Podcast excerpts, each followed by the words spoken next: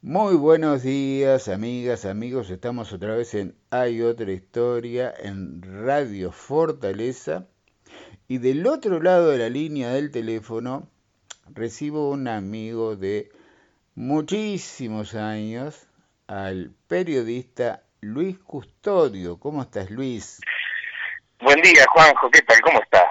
Bueno, muy bien. Acá en estos tiempos de pandemia seguimos trabajando y bueno, quería hablar contigo con todo este tema de, de la situación que estamos viviendo acá y en el mundo sobre eh, los aspectos fundamentalmente económicos, sociales, políticos, y tú puedes hablarnos de todo eso porque vamos a recordar, Luis Custodio es un periodista con muchísimos años, mucho más de 30 años de trayectoria, tiene un programa en Radio Uruguay que se llama Puntos de Vista, pero has estado en radio desde hace muchísimos más años. Nos conocemos, de hecho, de, de la 30 hace más de 30 años. Es verdad. Eh, bueno, es además editor del suplemento Economía y Mercado del País, conductor de ese programa, y trabajas en una consultora tengo entendido que es internacional, KPMG, ¿verdad? Exacto, sí, sí, sí, que se encarga de dar servicios profesionales y que está en Uruguay hace una punta de años. Bien, entonces, en base a todo eso, es que eh, quería charlar contigo para, primero, estamos en esta situación absolutamente nueva en el mundo, para todos, que no tenemos idea qué va a pasar, ni siquiera hasta qué está pasando realmente desde el punto de vista económico, las consecuencias. Entonces, para empezar, Luis, ¿cómo, cómo ves, a ver, nos abstraemos un segundo de, de la situación de salud, de las consecuencias de la salud, tratemos de fijarnos en, en lo que en lo que pasa en, en, Uruguay y en lo que nos está pasando o nos va a pasar a todos desde el punto de vista de las consecuencias económicas de esto. Claro, eh, mira Juanjo, eh, la, característica central de esto, lo decías, eh, es la excepcionalidad, ¿no? Y, al tratarse de algo tan excepcional, eh, estamos todos en un constante ensayo y error. Probamos, ver por dónde nos va, hasta dónde lo que hacemos eh, puede darnos resultados. Y esto que capaz que lo hacemos cada uno en la casa o en nuestros trabajos o, aquellos que incluso pueden decidir sobre nosotros, en el caso del empleador, etcétera, etcétera, lo hacen también los gobiernos. Y, no solo el de Uruguay. Eh, generalmente eh, eh, en cada en cada oportunidad que tienen una conferencia, una salida, los líderes no lo están diciendo continuamente, pero internamente lo saben y así proceden, que el riesgo de equivocarse está implícito porque esto es absolutamente desconocido. Desde el punto de vista de las decisiones políticas que se toman, este, que tienen que ver con la sanidad, con lo social o con la economía, y este y que pueden salir bien y si no hay que hay que retroceder y hay que dar un, un paso atrás porque además no sabes eh, la magnitud que tiene esto sobre todo poder notar hoy la gravedad que tenés esta semana o a cuánto te has llegado. Hay datos cuantitativos, si hablamos de lo económico, sí, sabemos que es probable que cerremos eh, el mes de mayo con unas 205 mil personas aproximadamente en el seguro de desempleo. Ya, cerramos el mes de mayo, pero me refiero a los números que podamos tener dentro en estos días. Este, y sí, y el viernes, o sea, mañana, viernes, cuando tengamos los datos del desempleo a marzo, tendremos un número. Y seguramente eh, también la DGI tiene números de cuánto cae la recaudación eh, de la renta de las empresas y también del IRPF, eh, las rentas por trabajo de cada uno de nosotros y también el BPS de lo que está desembolsando para pagar seguro de paro, subsidio por enfermedad y cuánto le está entrando de menos por la cantidad de personas menos que están trabajando, etcétera, eh, y que el consumo ha caído y eso cuánto se transforma en el IVA. Todos estos son números que los vamos a tener. Ahora, eh, son un dato de una foto que puede ser de hoy o de ayer, anteayer, depende del mes que le toque, pero que no sabemos si el mes que viene no se profundiza, ni sabemos cuánto dura, ni cuánta espalda hay que tener, ni ese puente que se habla de tender, que está bien, esa figura, este, qué largo tiene que tener para en definitiva ver cómo pega todo esto. Y lo de un país abierto además que está también dependiendo, Juanjo, de qué le pasa a los otros. Nosotros este, producimos, el campo prácticamente no paró porque estaba en, algunos casos con, con, con zafra, con la cosecha, etcétera pero después de eso tiene que encontrar un mercado, un cliente que de otro lado lo compre, que tenga la misma capacidad de demanda que tenía antes de la crisis. Y los números, por ejemplo, las exportaciones cerradas a mayo nos han demostrado que China sigue este, embromado y que no compra lo mismo que antes y, que Estados Unidos es el segundo comprador, eh, pero más, bueno, mejor dicho el tercero, que Brasil es el segundo comprador, pero está muy mal y que Argentina ni hablar. Entonces, este, y nuestra economía se basa también en todo eso muchas incertidumbres. Cada paso, cada medida que se asume por parte de un gobierno, de una empresa, de un organismo, este, está lleno, lleno, lleno de incertidumbres de lo que va a pasar mañana, cuánto va a durar esto, qué espalda tengo que tener y, qué capacidad tengo para regular me sale mal. Creo que esa es este, la, la, gran característica de esto, que nos vuelve extremadamente vulnerables, ¿no? Porque en definitiva lo sabemos. es un problema. Este, hay, hay otro tema que tiene que ver con lo que estás diciendo, Luis, que, que yo nunca pude entender bien. Y, me vienes al pelo para explicarnos desde el punto de vista económico. Argentina va devaluando permanentemente, ha devaluado un montón en los últimos meses, años. Brasil se dice que está también devaluando. Uruguay lo, lo ha venido haciendo, pero mucho menos. Hay algo que yo escucho y que, me cuesta entender, a ver si tú me lo puedes explicar. Se dice, en la medida que los otros devalúan, Uruguay pierde competitividad para vender en el exterior. ¿Cómo, cómo, cómo es eso? ¿Cómo se entiende? Eh, mira, la, cuestión es muy, es muy simple, quedamos caros. Eh, el tema es así, eh, Argentina devalúa, eh, su peso vale mucho menos ante el dólar. Lo que produce en términos de dólares, lo que antes el comprador obtenía por, por, por, por, 100 dólares, eh, hoy lo puede obtener por 60. O mejor dicho, lo que obtenía por 100 ahora obtiene un 40% más que lo que obtenía. Entonces, para el, para el mercado internacional, a ofertas que pueden ser similares, en muchas cosas competimos con Argentina o con Brasil, en la colocación de productos y si tenemos calidades similares o acceso a mercados similares, incluso desde el punto de vista arancelario que lo tenemos entre estos países, el comprador puede optar por comprar algo que le cuesta 10 o algo que le cuesta 8 o algo que le cuesta 6. ¿Tú qué harías? este, ¿Verdad? Entonces, ahí hay un punto. Pero además, competimos o vamos por los mismos mercados con productos similares, pero a su vez también este, nos colocamos productos entre nosotros y al mercado argentino o al mercado brasileño un producto acá uruguayo con el costo que pueda tener en dólares eh, tampoco le sirve. Desde el punto de vista de un bien, pero también un servicio. Ni que hablar, hablamos todos los veranos acerca de qué caro le resulta el este uruguayo a los argentinos, este, sobre todo aquellos que no disponen de una fortuna. Entonces, esa cuestión es crucial.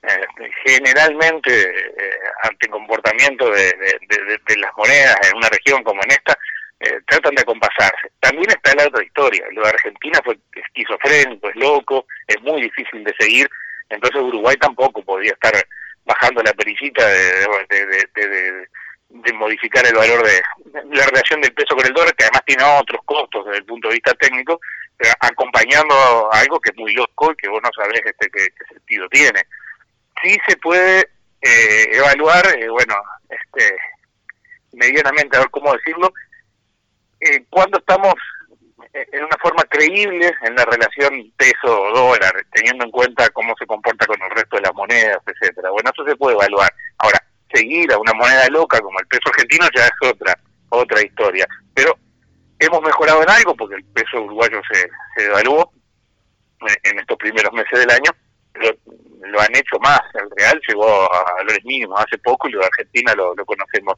Aunque ahora se ha movido en estos días y tenemos al dólar ante una canasta de moneda de referencia que se toma a nivel mundial, obviamente en esa canasta no está la nuestra, sino monedas más fuertes, está en los valores mínimos desde marzo.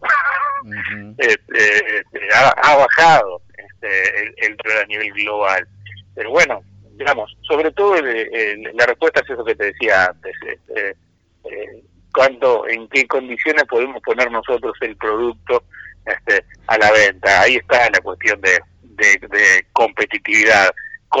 competitividad mirada por ese elemento del tipo de cambio, pero en realidad hay muchas más cosas que pesan hacia hacia adentro, ¿no? Que tienen que ver con, con este, los precios que podemos ofrecer y que ya no son solamente tipo de cambio. Generalmente el exportador reclama tipo de cambio, pero hay hay otros temas y ahí está todo el tema de los costos de producir, etcétera, etcétera, que tienen que ver con, con el perfil de Uruguay, incluso salarios los nuestros, no digo que sean fantásticos ni mucho menos, pero que son más altos eh, que sus iguales o sus padres a veces en Argentina o Brasil, y eso se toma como un costo más por parte del productor. ¿no? En un ratito quiero volver a, Uruguay, Luis, pero cuéntame un poco eh, cómo ves el panorama de, del mundo. Eh, si uno piensa que Estados Unidos tiene 40 millones de personas que perdieron el trabajo en dos o tres semanas, en, en toda la situación que se está dando con el parate de la economía a nivel mundial, en todo el mundo desarrollado. ¿Qué, qué consecuencias nos, nos, va a traer, no, no Uruguay, a, a, todos los países en desarrollo, a la región, América Latina, y eso cómo va a repercutir después en nosotros? ¿Cómo lo eh, mirá, mirá, hay muchas cosas, puede haber muchas que puedo no alcanzar a comprender y otras que todavía están por escribirse, ¿no? Como decíamos antes, pero lo que da la sensación, Juanjo, es que eh, esto pone, en riesgo este, la, estabilidad de los países. hay, como decís vos, muchísima gente en el seguro de paro, muchísimas dificultades para empresas que quiebran, economías que se caen y sueños que quedan por el camino, y ante eso la gente reacciona. Eh, hay mucho cuestionamiento y seguramente lo va a dar más al orden establecido, ¿no? Hacia adentro de los de, de, los países. Quizá no movilizados hoy porque todavía está restringida la movilización en muchos lugares, pero es probable que lo veamos. Bueno, y Estados Unidos con, con la otra cuestión racial lo estamos viendo en la calle, pero sobre todo cuestionamiento al orden establecido, exigencias, demandas este para sí hacia adentro de los países.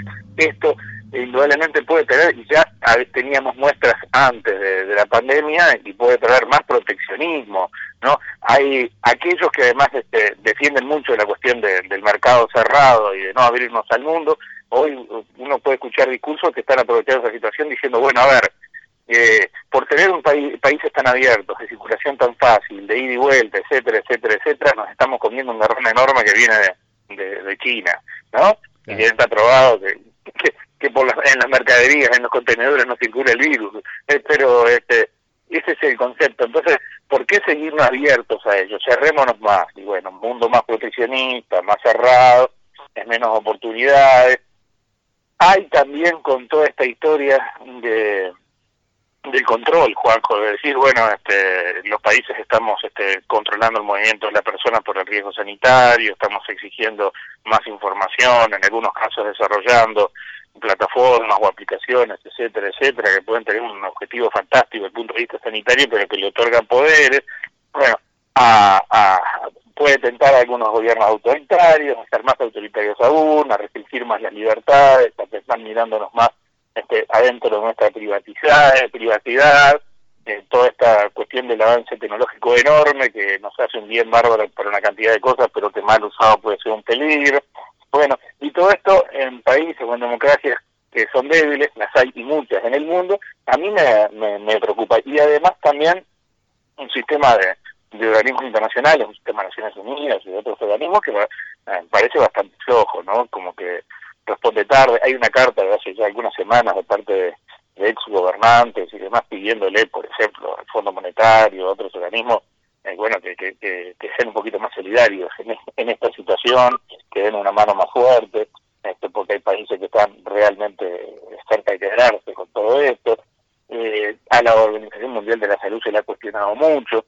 Hay países que le retiran el apoyo. Estados Unidos lo hizo hace poco a, la, Organización Mundial de la Salud. Está todo demasiado entreverado y los mandatarios en algún caso aprovechan su, su, actitud esa autoritarista, lo hemos visto acá, y acá cerca tenemos a Bolsonaro y tenemos este un AMLO en México que se ha burlado hasta de, la crisis sanitaria y ni que hablar de Trump, y pueden haber ejemplos y los hay seguramente en, en todos los continentes.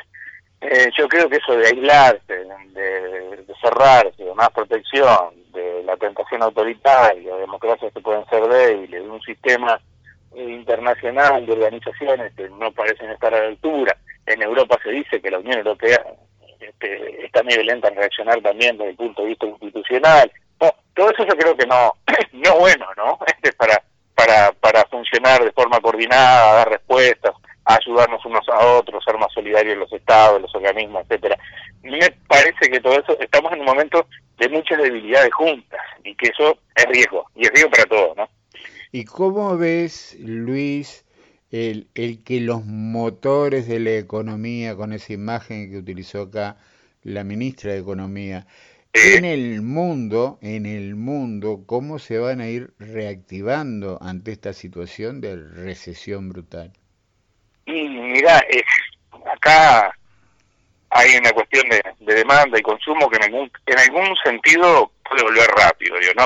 a ver, hay una porción de la población en cada en cada país, en cada zona del mundo que está en condiciones de volver a consumir y que hoy no lo hace porque le está prohibido. Por ejemplo, todo lo que tiene que ver con el ocio, el esparcimiento, que va a demorar en que va a demorar en venir, pero tienen capacidad de consumir igual en la medida en que eso se vaya moviendo, este, esas capas altas, medias este, o medio altas se van a mover. Está visto, por ejemplo, en algunos países donde se comenzaron a abrir los locales de comida y demás, que hay mucho movimiento, o tiendas, de hace un par de días, en Londres se abrió una tiendas más grandes que tiene IKEA, la, multinacional eh, sueca, y había una cola de más de un kilómetro esperando la, la apertura.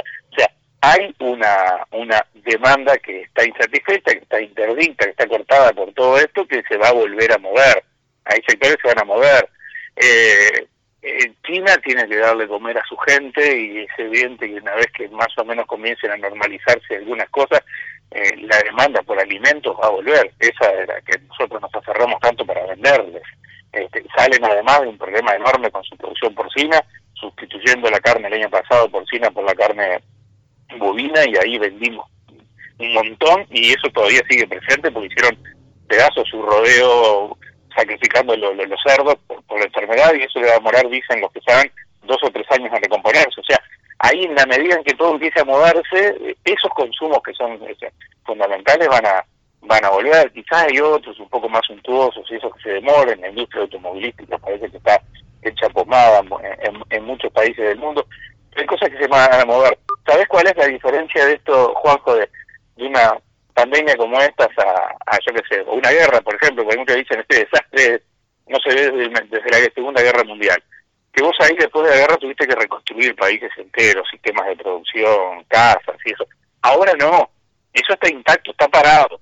Falta capital para ponerlo a mover, para generar este, producción y, y, para que los otros y el resto de la población mejore sus ingresos, este, recupere trabajo y pueda demandarlo. Entonces, como que eso puede ser más rápido que en esas circunstancias de una guerra o de un desastre, este, no sé, climático, un, terremoto, etcétera, etcétera, donde tenés que reconstruir todo. Sí está el otro problema, ¿eh? millones y millones de empleos que nos vuelven el otro día. De esos 205 mil empleos que yo te decía, o seguros de desempleo que va a haber al cierre, con los datos de cierre de marzo, de mayo en Uruguay, el 75-80% son suspensiones, lo que quiere decir que no despidos. Ahora, en el origen, en el espíritu de ese empleador que dijo eh, voy a reabrir y a tomarlo todo, ¿pasará así? No sabemos. Entonces, capaz que hay mucha gente que lamentablemente dice, bueno, los pensaba retomar, pero no los voy a tomar. Entonces, ahí sí hay problemas que no sabemos la magnitud que vamos a tener, ni cómo se recompondrá ese trabajo, ni si las empresas eh, aprovechan de no tener este empleo para, no tener esa plantilla de trabajadores tan numerosa para decir, bueno, me vuelvo más eficiente de producir de otra manera o sustituyo más por tecnología o eh, preciso menos trabajadores teniéndolos en otras condiciones, poniendo un mix incluso con el teletrabajo en aquel lado que lo pueden hacer. No sé, pero ahí hay debilidades, sí, hay debilidades, pero seguramente hay consumo, y sobre todo el comercio, y por eso evitar el proteccionismo, el comercio abierto en el mundo nos va a recuperar. En cualquier momento en China empieza a subir la cuesta otra vez por la compra de alimentos, por ejemplo, ¿no? bueno, ahí tenemos que estar en condiciones, pero ahí vuelve, y te cierro esto con, con una cosa de lo que hablábamos antes de, del dólar y la competitividad. Sabes que China se recuperó, en parte ya muestra señales de, recuperación de la demanda por carne, pero el que está colocando más carne por encima de nosotros ahora es Brasil, que tiene carne más barata. Eh, estamos hablando con Luis Custodio, periodista, especialista en temas económicos. Luis, te pido una pausa, tú sabes de esto de las pausas en, las radios, y ya volvemos enseguida. Y la pregunta que te voy a hacer, ya te la adelanto, es, eh, el hecho de ser Uruguay un productor de alimentos, de carne y de lana, puede ser eh, un, una forma de reactivación y que Uruguay pueda salir adelante ahora en los próximos meses de esta situación? Ahora me contesta, ya volvemos. Dale, dale. Amigas, amigos, seguimos hoy en Hay otra historia. Estamos hablando con Luis Custodio, periodista, eh, especializado en temas económicos, pero además eh, diríamos que es un multifacético porque mm, has manejado, desde que te conozco eran los temas al principio de deporte, después los temas económicos, sociales, eh, culturales. Bueno, hoy sigues teniendo un programa en Radio Uruguay, escribes, en, eh, eres editor de, de un suplemento importante de economía en el diario El País. Y te había preguntado, Luis, ¿qué pasa Uruguay puede tener una ventaja importante eh, cuando el mundo empiece a, revivir, digamos, después de esta situación de parate con la producción de carne, por ejemplo? Y puede, puede, puede, puede tenerlo. Mira, aquí este, hay, hay expectativas de, de que, bueno, este trimestre segundo va a ser muy malo. El primero eh, no venía bien este, el turismo que pesa mucho, que incide mucho en, enero y febrero, por, sobre todo por, por las restricciones en Argentina, y a mediados de marzo se, se, frenó todo por, por la emergencia sanitaria, o sea, un primer trimestre que fue flojo, un segundo trimestre, sí, desastroso, cuando tengamos el, el dato en alguna semana, este, va, va a ser fuerte la caída de abril, mayo, junio, indudablemente, muy fuerte. El tercer trimestre va a ser el de empezar a ver si, que se acomoda y a, juntar lo que quedó, digamos, ¿no? Este, y bueno, y se espera que el cuarto ya comience a mostrar otro perfil con una economía creciendo. Y de vuelta, todo esto cruzado por cuánto demora esta historia, eh, que todavía no sabemos, ¿verdad? Pero más o menos, de, acuerdo con lo, lo, que manejan los parámetros de, de quienes están este, observando esto con, con, con, otra certeza y con otra capacidad de información que no es la que tengo yo. Bueno, eh, eh, ese cuarto trimestre ya mostraría quizás otra cosa, pero claro, eh, tomado todo el año, va a tener un año de caída. Eh, se anticipaba por allá por enero que este año se podía cerrar con un crecimiento de 2% del Producto Interno Bruto. Bueno, ahora se habla de una caída, o sea, un rojo de 4 o 5% para el año, porque el pozo va a estar muy grande este, según, sobre todo en este, en este segundo trimestre. Ahora, eh, eh, ¿de qué forma se puede, de qué cosas nos pueden levantar a, este, como, en la economía del país? Bueno, sí, vos decís la carne. Y seguramente donde mejore, donde se incremente la demanda de aquellos países que nos compran, eh, que nos compran este, en cantidades importantes de vuelta porque necesitan alimentarse, eh, seguramente, eh, y además en precio, estén bien, seguramente ahí vamos a mejorar esto. Un datito que no te decía antes también, que es una particularidad de algunos de los mercados que colocamos, por ejemplo China, que colocamos carne, eh, mm, los chinos la, habitualmente la carne bovina no la no la cocinan en su casa, no tienen el hábito nosotros, ni que hablar de una de una, de una parrilla, ¿no? Entonces ellos comen en restaurantes comen mucho todos esos cientos de millones de chinos que han salido de la pobreza y que están en mejores condiciones económicas, comen mucho afuera. Bueno, los restaurantes han estado cerrados y seguramente muchos están cerrados en buena parte de, ese país enorme con ciudades de 10, 15 millones de habitantes. En la medida en que esa etapa, la de salir a comer afuera y en el restaurante, se reactive más, ahí es donde está la demanda más importante. Bueno, la carne, la, la soja, si bien eh, este, ha sido una cosecha menor, la última de soja, de todos modos, se piensa que se puede colocar todo lo que se produjo con precios relativamente buenos. Los lácteos no han estado tan mal en estos últimos meses. El arroz ha logrado también impactar en algunos mercados interesantes. Tenemos la madera, eh, las empresas forestales, eh, los datos eh, a, al mes de marzo, abril, eh, mayo, ya empiezan a mostrar una, una mejora con lo que fue el arranque del año. Bueno, veamos, ojalá que todo eso que hace el comercio exterior camine más, que esas empresas eh, necesiten, demanden más mano de obra y, y del empleo. Hay una buena parte de empresas que agregan más mano de obra, que son las industrias, este, la industria manufacturera, que no es un gran competidor a nivel mundial Uruguay, y volvemos a hablar de competitividad, y colocan su producción más en Argentina y Brasil, los químicos, los plásticos, ni hablar las autopartes, y esas con Argentina hecha pedazos y con Brasil en problema, les va a costar un poco más. Ahí también hay empleo veamos en la medida que la economía se, se, vaya soltando un poquitito más, todo lo que tiene que ver con el comercio, que es el gran empleador en Uruguay, comercio y servicios. Este, veamos, veamos cómo va. Los economistas habrás escuchado que hablan de, crecimiento en B o en U, ¿no? Este, el crecimiento en B corta sería como que ese palito de la B que baja es la caída enorme, tocar piso y disparar para arriba. Hay quienes dicen que va a tener un rebote así la economía y que hay algunos indicadores adelantados, o sea, alguna información de, de algunos rubros que el gobierno tiene en su poder o que van llegando, que los analistas tienen, que podrían demostrar eso. Hay otros dicen que el crecimiento sería en U, o sea, que esa etapa estar abajo en el piso va a ser un poco más larga antes de pegar. Eh, bueno, otros muy pesimistas hablaban de una L y ese palito abajo que se continúa, ojalá que no. Pero bueno, eh, no sé, veamos, hay posibilidades de tener una, una recuperación medianamente rápida, el aparato productivo no está destrozado, las empresas han tenido ese cuidado, la gran mayoría de ellas, en eh, plantear el, seguro de paro por suspensión, o sea, no desmantelarse, pero después se corta el vínculo bastante difícil, ¿no? Es complicado, a todos nos ha pasado ya alguna vez. Entonces, este, lo mejor es que se mantenga ese vínculo con el trabajador. La cuestión es, eh, aquellos que fueron en marzo, abril, mayo, junio, por cuatro meses, a fines de junio hay que ver qué pasa.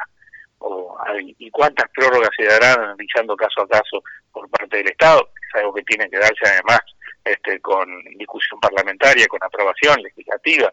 Este, la cuestión es el tiempo, el largo que precisas de ese puente para que no se desmantelen las empresas que todavía pueden aguantar y después algunas que irán volviendo más de a poco.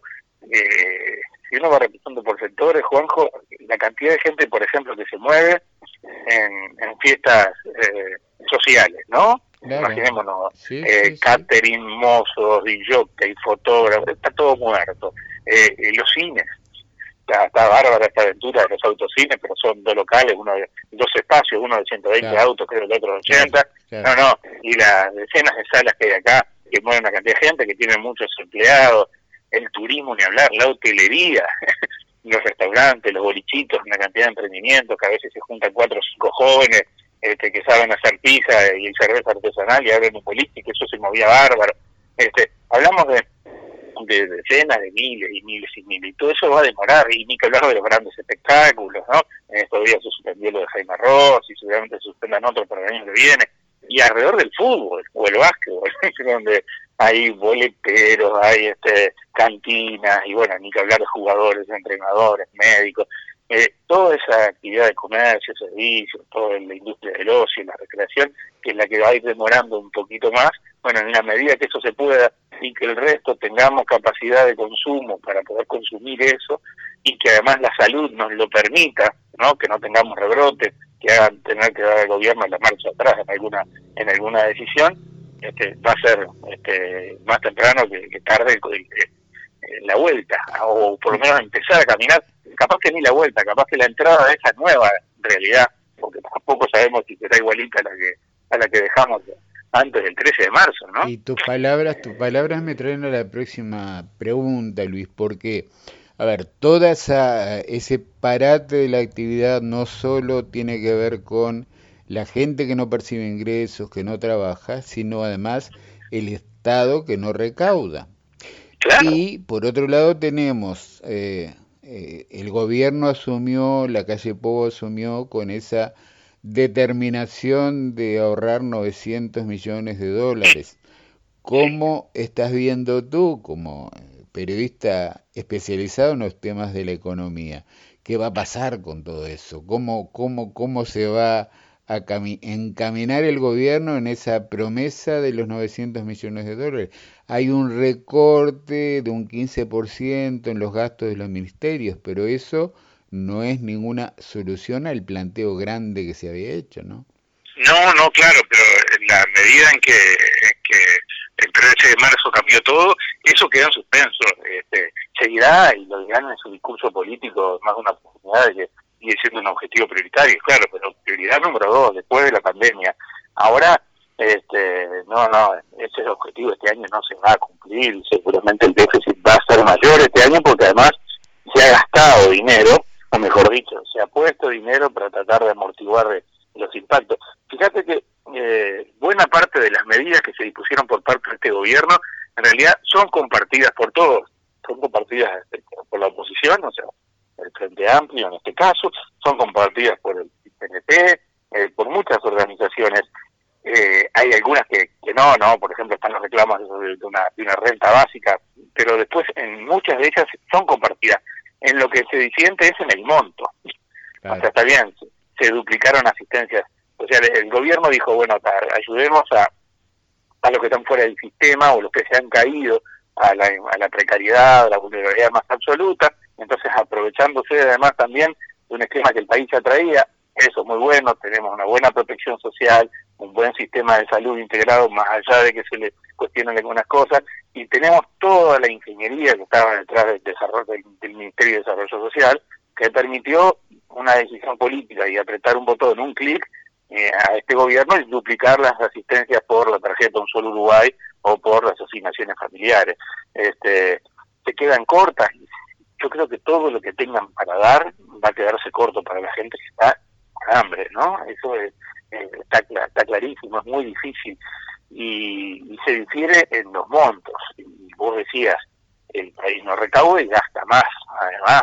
Entonces esos 900 millones ni pensemos que sean el objetivo, que pueda haber una conferencia de prensa de las que están afectos a este gobierno y que le han rendido tanto desde el punto de vista comunicacional para decir lo logramos. No, eso va a quedar para más adelante si alguna vez ocurre, porque ahora todo esto cambió los objetivos, cambió el eje de la, de la, de la discusión y la cuestión que tiene que ver con cómo reflotar y destinar dinero para la para las empresas más chicas o facilitar el acceso al crédito, postergar vencimiento y ayudar a los que están este, socialmente tremendamente vulnerables o a los temas del empleo a través de los subsidios especiales o el incremento del subsidio del empleo, buscándole una, una salida, pero no, todas esas, esas, esas promesas van a tener que dar para adelante, igual que muchos cambios estructurales alguien que nos esté escuchando puede decir, Juanjo, eh, bueno, pero siguieron adelante cuando el proyecto de ley de urgente consideración, que impone buena parte, algunos cambios que van en ese sentido, es cierto. Y la discusión se ha dado y hay mucha cosa que, que, que, puede generar dudas, a mí me genera varias, varios de los de los de las cuestiones que están incluidas allí, pero de todos modos hasta se ha logrado una redacción más en consenso, desde el punto de vista cuantitativo, casi la mitad de los artículos han contado con la votación incluso de parte de la, de la oposición. Veamos qué sale todo esto, pero de nuevo, eh, las promesas previas al 13 de marzo este, están todas postergadas. Pero además se da la paradoja que un, un presidente o un gobierno liberal tiene que tomar, ha tenido que estar tomando permanentemente medidas no liberales, keynesianas, de intervención del Estado, ¿no? Sí, hemos vuelto a hablar de Keynes y, y, quizás en boca de quienes podíamos no esperar que lo usaran, pero es, es, que es cierto, ¿no? Digo, creo que esa es una cuestión pragmática.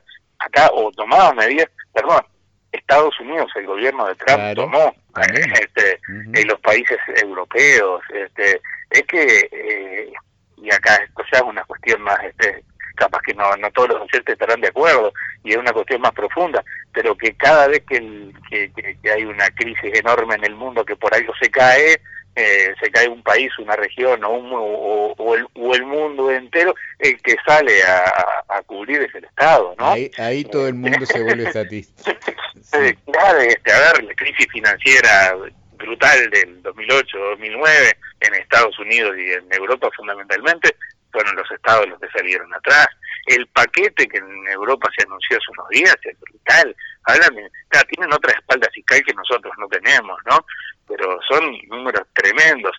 Eh, lo que se le está dando, ahora no recuerdo exactamente el número, pero lo que se le está dando este, a las personas desempleadas y como bono extra en Estados Unidos es una cifra, vos decís, pa, mirá, esos números acá son imposibles. Bueno, este, eh, eh, como tercermundistas o países en desarrollo, eh, se da lo que se tiene. Y ahí entra en un cruce político que creo que ni siquiera es el momento, de nuestros políticos deberían derivar esa discusión para más adelante, pero en decir, bueno, no tenemos espalda porque me dejaron el país hecho pedazo, este, bueno, tiene, cómo repartimos las culpas de los que eh, fueron irresponsables fiscalmente antes o lo que nosotros con un modelo mucho más liberal llevábamos ya se retomará de vuelta y ojalá no se no se insistiera tanto en esos aspectos me parece que mejor es buscar el punto de contacto entre todos para para las soluciones no pero eso está sobre sobre la mesa también.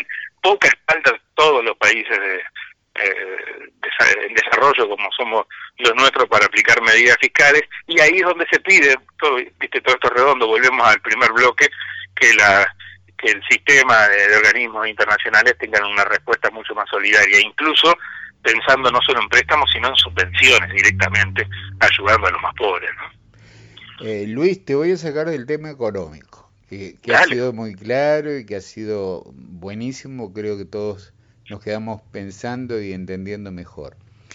Tú eres un trabajador de los medios públicos, las radios públicas, y ha habido en las últimas semanas una situación que se ha generado con la designación del periodista Gerardo Sotelo como presidente del SECAN, del organismo que regula o que dirige los medios públicos, radios y canal, eh, canal del Estado. Y, ha habido bueno, una especie de eh, discusión, polémica, hubo un documento de Sotelo que alguna gente interpretó que era una presión, como un intento de crear censura previa en los trabajadores, periodistas, eh, conductores de programa que tenían algo así como que comunicar o pedir permiso respecto a los temas que iban a tratar. Como conductor del programa eh, Puntos de Vista que tienes en Radio Uruguay, ¿cómo estás viviendo tú esta situación? esos días del, de, el comunicado, que fue una, cuestión eh, casi que de orden interna, ¿no? Pero que trascendió de, Gerardo Sotelo, sobre todo en los servicios de, prensa del canal y de las radios, se vivieron días feos, ¿no? Porque se debatió mucho, y feos te digo como comunicador, que he trabajado en medios públicos, privados, eh, y donde se me respetara y se me dejara ejercer la profesión bien independientemente de los propietarios y bueno y he estado en, en medios que puedan definirse claramente como de izquierda o de derecha eh, y mientras se me dejara trabajar eso lo, lo vi por lo tanto eh, me duele o nos dolió a muchos que están en la misma condición que yo no soy nada espectacular en esto que se lanzara a partir de esa nota que se divulgó de Gerardo Sotelo con los contenidos diciendo totalmente, con la forma en que se planteaba ese control sobre el trabajo, una andanada de, críticas, de toda esa moralina que está en redes sociales que a veces se pone medio asqueante, donde eh, se pegaba feo, ¿no? Este, desde muchas veces del anonimato, pero otra vez hasta del propio sistema político o empresarial y demás, este, asumándose a eso, este, diciendo como que bienvenido Sotelo para barrer todo eso eh, acomodados, vagos, zurdos, bla, bla, bla, bla, que están en, en, los medios públicos. Duele porque en definitiva, independientemente de quién vote, soy profesional de esto y la mayoría de los que estamos en, este barco lo, somos, entonces dolía que mucha gente sin habernos escuchado nunca, sin saber qué hacíamos, aprovechaba el insulto. Se generó mucho ruido en esos días, fue angustiante, fue molesto, nos indignó a muchos. Felizmente, eh, Gerardo tuvo, hablo de Sotelo, acercamiento con, con los compañeros que nos representan en el sindicato, conversó con varios este, periodistas también de, de los medios, admitió en otros medios de comunicación este, que no había sido muy feliz su declaración, pidió disculpas públicamente, en una entrevista, en este caso lo de las disculpas en búsqueda, y bueno, nosotros debemos considerar este como bien intencionadas esas disculpas y, esperar cómo, cómo sigue. Sí, Sotelo ha hecho algunos anuncios de cambio de, de tono, de una cuestión que, que él se plantea como histórica y hasta a veces suena un poquito refundacional, pero tiene su sus proyectos en este sentido al parecer, y nosotros eh, escuchamos. La gran mayoría de los periodistas, y hablo sobre todo por la radio, conozco poco el no conozco a fondo el perfil del canal, pero en la radio la mayoría somos contratados con contratos privados con el Estado que se nos renuevan año a año, por lo tanto, en mi caso hace 15, este, 14 años, este, todos esos, en esos 14 años, en todos ellos tuve la incertidumbre a fin de año si me iban a renovar o no. Este, y este año no es la no es la excepción y más cuando cambiaban de direcciones que se cambiaron incluso dentro del periodo del Frente Amplio también. Eh, por lo tanto esperar alguna incertidumbre por todavía no tener mucho detalle. No hay un proyecto concreto presentado que hay algunas líneas acerca de dónde piensan piensan ir.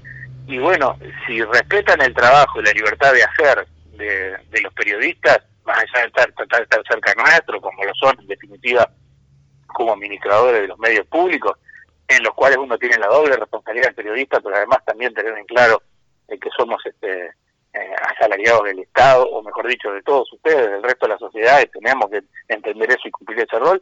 Si se respeta todo eso, bárbaro, y se punta por renovarnos los contratos, seguiremos allí, y si no, caerá el contrato, y cada uno tendrá que buscar otro otro camino. Pero todavía hay muchas cosas que no tenemos clara, quizás es el punto más débil, Juanjo, este no, no, no conocemos un proyecto concreto y hay mucha información que nos falta a propósito de esto. Ese momento candente pareció pasar, después hubo algunos programas que se sacaron momentáneamente del aire este, por algunas semanas, trajo incertidumbre, ahora hubo cambios acerca de, la programación que está en la emisora FM de Montevideo, porque cortito eh, la M1050 es la radio periodística, la M1290, emisora del sur, es la radio musical, toda esa programación hecha por músicos, que ese fue el proyecto para esa emisora, eh, se duplica, se pasa como espejo por 94.7 FM de Montevideo, hoy se ha decidido, a partir del lunes de esta semana que está corriendo, que eh, parte de esa programación en la FM sea también la periodística, por lo tanto se han bajado programas de profesionales de la talla, te puedo nombrar desde este, Numa Morales o Laura Canoura, ¿no? Y, bien, eh, son pasos que, que, se dan a veces medio sueltos, no vemos cuál es el modelo claramente atrás, pueden generar incertidumbre, pero en ese baile estamos por ahora, ¿no? Y tratando de que sobre todo se nos respete como profesionales y se admita que desde hace 15 años, cuando asumió Sergio Sacomani, periodista de larga trayectoria en los medios de comunicación, lamentablemente fallecido joven, este, hubo un cambio ahí sí, de un día para el otro fue casi que fundacional en, los medios. Esto ocurrió a partir de febrero de 2006 en las radios públicas, porque lo que había antes de eso era, eh, absolutamente este, falto de, de, seguridad del trabajo, de profesionalismo, de garantías laborales, de condiciones, de infraestructura y demás. Ahí hubo un vuelco. Ahora Gerardo Sotelo plantea otro hueco. Veamos. Eh, es muy bueno esto que, que, que dijiste recién, mm, Luis, porque eh, aclara algo que la gente o que muchísima gente no entiende. Uno ve en las redes sociales diciendo los empleados estos de, los medios públicos son funcionar empleados públicos que le pagamos el sueldo nosotros y que son zurdos y que son esto, que son lo otro. Eh, tú lo aclaraste, en tu caso y en el de muchísimos eh, trabajadores, son contratados con eh, un contrato a término, cada año. Exacto, sí, sí. No es que sean empleados públicos que tienen esto para siempre y se terminó. No, no, no, no. y, y dentro del régimen de trabajo privado, o sea, no tenemos algunos beneficios que tienen los públicos, sí tenemos beneficios que tienen los, los privados, somos como este, trabajadores privados.